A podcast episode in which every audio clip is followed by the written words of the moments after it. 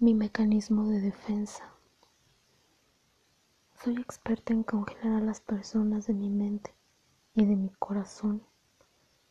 Las sufro unos días, las lloro, me duelen, las extraño, pero extraordinariamente después me nace una fuerza interior muy dentro de mí que me empuja hacia adelante y no me permite seguir llorando ni lamentándome por el pasado no es que deje de pensar o deje de amar a las personas de la noche a la mañana. Simplemente paso la página y sigo con mi vida.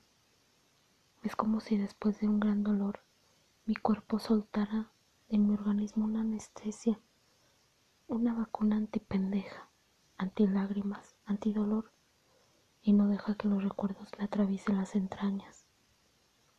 Mi cuerpo crea mecanismos de defensa para defenderme de los virus que causan dolor, insomnio.